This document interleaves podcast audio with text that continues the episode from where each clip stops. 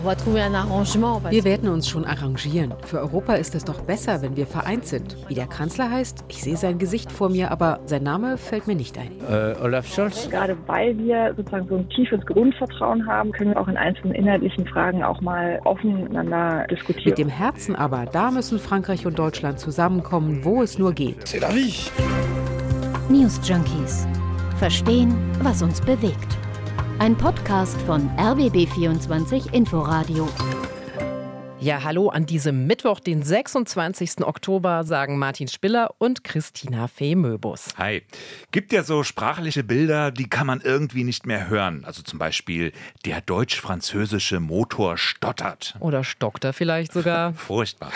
Aber auch wahr, das Verhältnis der beiden Nachbarländer, der größten Wirtschaftsmächte in der EU, das war schon mal besser. Und das gerade jetzt, wo es so wichtig sein könnte, angesichts der ganzen Krisen und Kriege. Ja, und der schwierigen Lage der EU nach dem Brexit. Aber woran liegt's? Ist es das Wetteifern um Einfluss, um Aufträge? Oder verstehen sich Scholz und Macron einfach nicht? Vielleicht spielen ja auch schlicht die persönlichen Beziehungen auf höchster Ebene die ganz entscheidende Rolle. Aber bevor wir loslegen, nochmal der sympathische Hinweis. Ihr könnt uns auch abonnieren in der App der ARD Audiothek. Dann kommen die News Junkies werktäglich frisch zu euch und ihr verpasst auch keine Folge. So. Also, jetzt zurück zu Deutschland und Frankreich. Genau. Was ist der Anlass, warum wir darüber sprechen heute? Heute ist Bundeskanzler Olaf Scholz zu Besuch bei Frankreichs Präsident Macron. Und das Verhältnis ist so schlecht wie lange nicht. Ja, das zeigte sich schon im Vorfeld dieses Treffens. Ähm, da sollte es nämlich heute schon ein Treffen der Ministerinnen und Minister beider Länder geben. Es wurde aber kurzfristig abgesagt und in den Januar verschoben. Angeblich wegen Paralleltermin einiger Minister und noch anhaltendem Abstimmungsbedarf. Vergangene Woche wurde das schwierige Verhältnis ja besonders deutlich. Da war der EU-Gipfel und am Rande dieses Gipfels hatte Macron öffentlich gewarnt, dass sich Deutschland in Europa isoliert. Hm. Harte Worte, das war schon sehr ungewöhnlich von der Wortwahl her. Es wurde ja dann allgemein bezogen auf den EU-Gaspreisdeckel, gegen den Scholz Bedenken hat. Also der will den nicht, weil würde nichts bringen. Die Unternehmen, die würden das Gas dann woanders verkaufen. Und das ist einer der beiden ganz großen Knackpunkte gerade, nämlich die Energiepolitik. Und ganz speziell da der Doppelwumms. Genau. Das Wort ist auch ganz speziell. Kam in Frankreich jedenfalls nicht so gut an, dass der Kanzler den ohne jede Abstimmung verkündet hatte, statt auf gemeinsame Lösungen dazu setzen. 200 Milliarden Euro als Entlastung für Verbraucher und Unternehmen. Frankreich sagt, viele Länder könnten sich so eine Finanzspritze überhaupt nicht leisten. So die Kritik aus Frankreich. Wobei es denen weniger darum geht, das Wumsen zu verhindern. Die wollen ja eher einen Dreifachwumms für ganz Europa, ein Investitionsprogramm. Was in Frankreich wiederum nicht so gut ankam, Scholz Bemerkung, dass sich Frankreich zu sehr abhängig gemacht habe von Atomenergie. Hä? Energie? Zu große Abhängigkeit? Äh, War da nicht noch was? Ja, überhaupt beklagt sich Frankreich, dass es in der deutschen Bundesregierung für wichtige Projekte überhaupt keine Ansprechpartnerinnen und Partner mehr gebe und dass es ganz tiefgreifende Probleme mit der Kommunikation gebe. Ein anderer Streit währt schon sehr viel länger. Da geht es nämlich um die Verteidigungspolitik. Frankreich und Deutschland planen seit längerem zwei große Zukunftsprojekte. Das eine ist der gemeinsame neue Kampfpanzer. Er soll hierzulande den Leopard 2 ersetzen. Das andere ist ein neues Kampfflugzeug als Nachfolger des Eurofighter bzw. des Rafale auf französischer Seite. Grundsätzlich sieht die Idee so aus, Deutschland ist federführend beim Panzer und die Franzosen, die übernehmen das Flugzeug. Aber dann ging's los. Ja, dabei gibt es aber doch mit Airbus auch ein gemeinsames deutsch-französisches Unternehmen. Das gibt es. Aber daneben gibt es das So, französisches Unternehmen, die bauen bereits den Rafale. Und das So und Airbus, die liegen immer wieder im Streit. Äh, zuletzt deshalb, weil der spanische Airbus-Ableger, der wurde in das Projekt integriert. Also dadurch wäre das Airbus-Gewicht gewachsen. Das So wiederum besteht aber auf seiner klaren Führungsrolle. Also es geht einfach um Zuständigkeiten, um den Schutz eigener Technologien. Und wäre das nicht genug, dann kam eben auch noch der Ukraine-Krieg dazu. Und dann kam Scholz wieder und ist vorgeprescht. Eine gemeinsame europäische Luftabwehr, bei der Frankreich aber keine Rolle spielt. Ja, nicht nur die Luftabwehr, auch neue Kampfjets, und zwar aus den USA, die F-35. Äh, zwar nur als Ergänzung zum Eurofighter für die atomare Teilhabe, Aber ein so modernes Flugzeug, das in Frankreich schon die Sorge umgeht, jetzt steigt Deutschland doch aus aus dem gemeinsamen Projekt. Zumal es auch Alternativen gäbe. Also die Briten, die entwickeln ein eigenes neues Flugzeug unter dem Namen Tempest und die scheinen gerade eher voranzukommen damit. Also ich glaube, wir können festhalten, es gibt jede Menge Konflikte, jede Menge Streitigkeiten und das Treffen heute zwischen Scholz und Macron, kann das der Beginn einer Wiederannäherung sein? Wir haben im RBB 24 Inforadio mit der Beauftragten der Bundesregierung für die deutsch-französische Zusammenarbeit gesprochen. Anna Lührmann heißt sie von Bündnis 90 Die Grünen. Und bei ihr klang das alles ganz rosig eigentlich. Gerade beim Thema der Unterstützung der Ukraine und der deutlichen Antwort gegenüber Russland haben Deutschland und Frankreich sehr, sehr eng und abgestimmt agiert. Also das ist wichtig und ich glaube aber gerade, weil wir sozusagen so ein tiefes Grundvertrauen haben und so gute Beziehungen an sich können wir auch in einzelnen inhaltlichen Fragen auch mal offen miteinander diskutieren und austauschen. Das passiert ja auch in jeder guten Beziehung und Partnerschaft. Ja, aber das passiert bei in jeder Partnerschaft. Aber es ist ja nicht nur der Ukraine-Krieg, wo eine gemeinsame Linie so wichtig gegenüber Putin ist. Es geht auch um die Zukunft von Europa, die Folgen des Brexits, die Verfasstheit oder naja, Unverfasstheit der ja. EU. Wer sonst soll hier denn die Steuerung dann auch übernehmen, oder? Ohne eine enge Zusammenarbeit von Frankreich und Deutschland geht es einfach nicht. Nur mal ein paar Zahlen zur Bedeutung der ganzen Sache. Frankreich ist der zweitwichtigste Handelspartner Deutschlands in Europa. Deutschland ist Frankreichs wichtigster Handelspartner überhaupt. Frankreich und Deutschland stellen zusammen etwa ein Viertel der Abgeordneten des Europäischen Parlaments. In Frankreich und Deutschland leben mehr als ein Drittel der EU-Bevölkerung. Und der Anteil am Bruttoinlandsprodukt der EU von Frankreich und Deutschland beträgt zusammen fast 37 Prozent. Also, insbesondere nach dem Brexit muss man Deutschland und Frankreich einfach als die beiden ökonomisch wichtigsten Staaten in der EU sehen.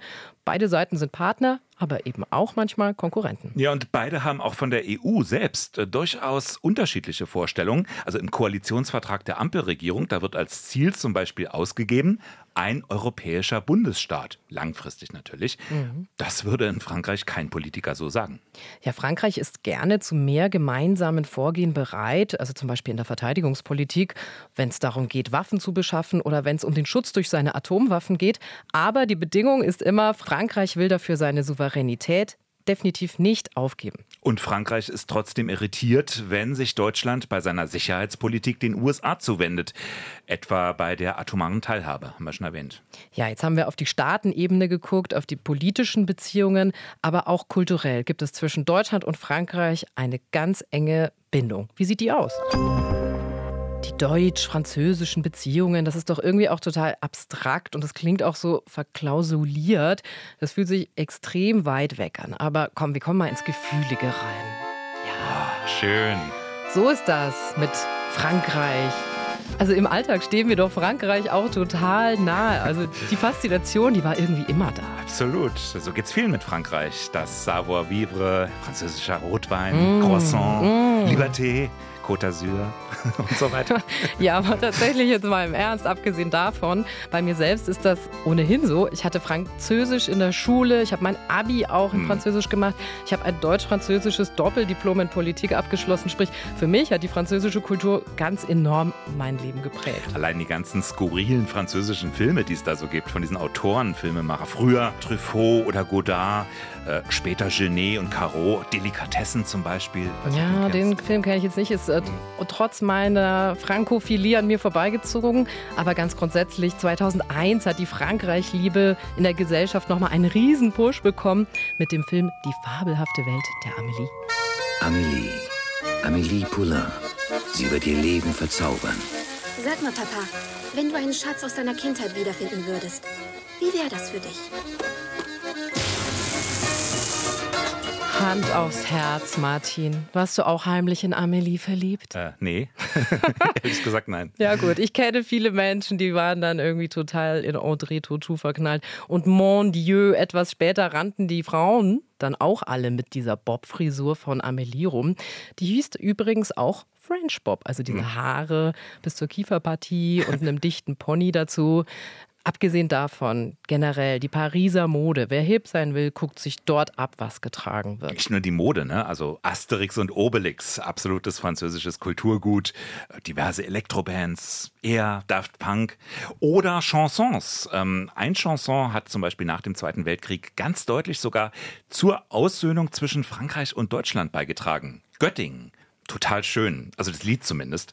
Das war von der französischen Sängerin Barbara. Äh, die hat das 1964 während eines sensationellen Konzertbesuchs in Göttingen komponiert, wurde begeistert aufgenommen. Und dann hat sie das in einer deutschen und in einer französischen Fassung aufgenommen. Und so klingt das auf Deutsch.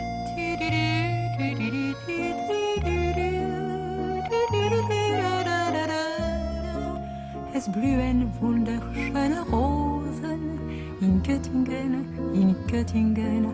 Doch sollten wieder Waffen sprechen, es würde mir das Herz zerbrechen. Wer weiß, was dann noch übrig bliebe von Göttingen von Göttingen. Wunderschön, oder? Auf jeden Fall. Viele Jahre später hat ja sogar Gerhard Schröder in einer Rede daraus zitiert. Klang, ja. klang dann aber nicht mehr ganz so schön. ja, aber genau dieser tiefe Graben, den Barbara da beschreibt, der zwischen Deutschland und Frankreich entstanden ist, den galt es einfach nach dem Zweiten Weltkrieg auch wieder zu kitten. Also vorher waren der Deutsch-Französische Krieg 1870, 71 unter Bismarck. Es gab den immerwährenden Streit um Elsass-Lothringen und dann den Ersten Weltkrieg und wie gesagt den Zweiten Weltkrieg. Da lag alles in Trümmern zwischen Deutschland und Frankreich. Und dass da dann überhaupt so eine Freundschaft daraus gewachsen ist und so schnell auch, mhm. das grenzt an ein Wunder. Solche Versöhnungselemente wie Göttingen waren dann wirklich auch sowas wie Balsam für die Deutschen und die Franzosen. In eine ähnliche Zeit fiel übrigens auch der Élysée-Vertrag am 22. Januar 1963. Da besiegelten der damalige Bundeskanzler Konrad Adenauer und der französische Präsident Charles de Gaulle das Vertragswerk und äh, damit auch die deutsch-französische Freundschaft mit Bruderkuss. Mhm. Nos deux pays, je le crois, ont à s'en féliciter. C'est donc le cas aussi pour l'Europe et pour le monde libre. Ich denke, unsere beiden Staaten können stolz darauf sein, genauso wie Europa und die freien Länder. Das hat Charles de Gaulle gesagt. Mhm. Und auch Kanzler Adenauer hat kurze Zeit später darauf hingewiesen, wie wichtig der Élysée-Vertrag überhaupt auch für die internationale Gemeinschaft war. Und zack, waren Deutschland und Frankreich seit 1963 gewissermaßen verheiratet. 18 Jahre nach Kriegsende war das total beachtlich. Ähm, und der Vertrag, der hat auch einiges festgeschrieben, zum Beispiel regelmäßige Treffen von Regierungsvertretern und auch Absprachen Absprachen in der Außen- und Verteidigungspolitik. Aber auch die Menschen in den beiden Ländern, die sollten sich auch näher kommen. Also nicht nur die Politik, sondern auch wirklich ähm, die Bevölkerung. Und Sprachaustausche wurden als Ziel vereinbart. Hat ja auch funktioniert. Ne? Also heute gibt es ja unzählige Städtepartnerschaften und Schüleraustausche. Ja, ganz genau. Ähm, ehrlicherweise muss man aber auch sagen, eine Liebesheirat war es am Anfang auch nicht zwischen Deutschland und Frankreich, zumindest auf dieser politischen Ebene. Charles de Gaulle wollte mit dem Élysée-Vertrag ganz ursprünglich nämlich verhindern, dass Deutschland sich mit der angelsächsischen Welt verbündet, also vor allem mit Großbritannien und dadurch wieder für Frankreich gefährlich wird. Kurzum, die deutsch-französischen Beziehungen sind super relevant und die jeweiligen Präsidenten und Kanzlerpärchen haben das dann auch immer politisch vorangetrieben. Mal mehr, mal weniger allerdings. Lass uns doch mal auf die deutsch-französischen Traumpärchen so hm, gucken, ja. oder? Lass mal passende Musik anmachen. Wunderschön. Ich komme total ins Schunkeln. Charles de Gaulle und Konrad Adenauer, die hatten wir ja jetzt schon als Dream Team, die müssen nicht mehr rein. Jedenfalls hat die Zusammenarbeit beider Länder an Fahrt aufgenommen. Anders danach bei George Pompidou und Willy Brandt und die hatten gar nicht so viel gemeinsam.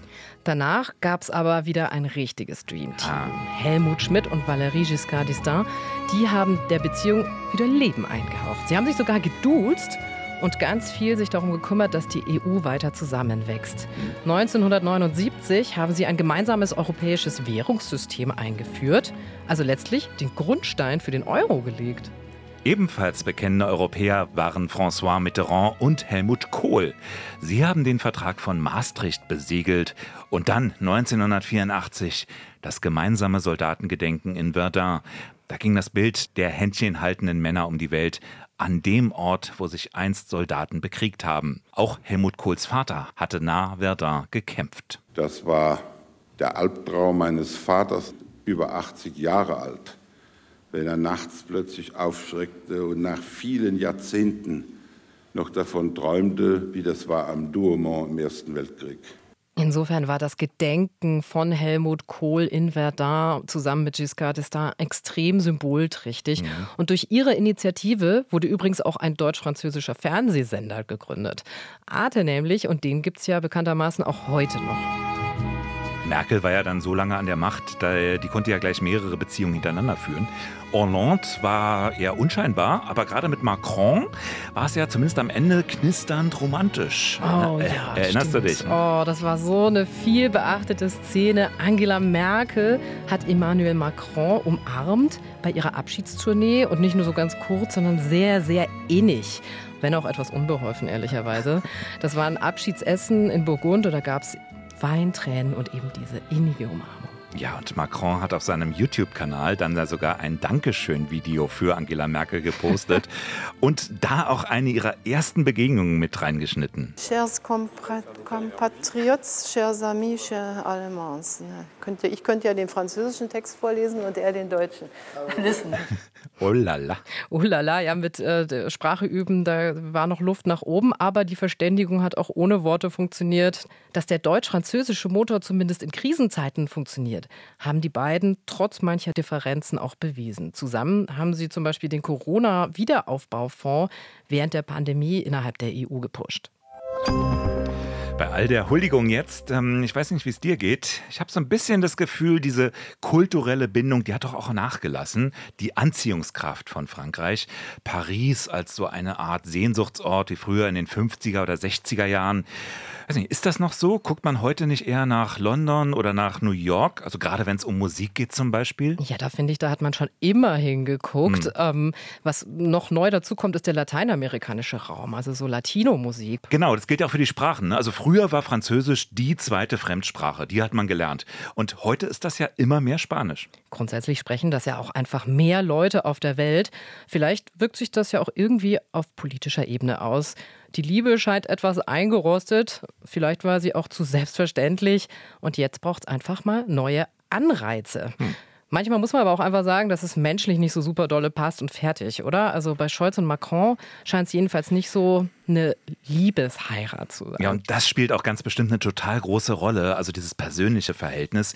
Hier der kühl abwägende Hanseat, dort der eher sprudelnd voranpreschende Franzose vielleicht können die ja einfach wirklich nicht miteinander. Ja, vielleicht sollten wir mal einen Paartherapeuten hinschicken. Genau. Naja, wie dem auch sei, bei uns beiden als News Junkie gespannt kriselt jedenfalls noch nicht. Noch nicht. Wir haben ja aber auch erst den dritten Tag zusammen. Insofern, wir sind auch morgen wieder für euch da mit gleichem Elan und mit gleichem Esprit. Und wie immer gilt, wenn ihr Lob oder Kritik loswerden wollt, dann könnt ihr das tun per E-Mail an newsjunkies.rbb24inforadio.de. Au revoir und à bientôt, sagen Christina Fee-Möbus und Martin Spiller. Ciao. Tschüss.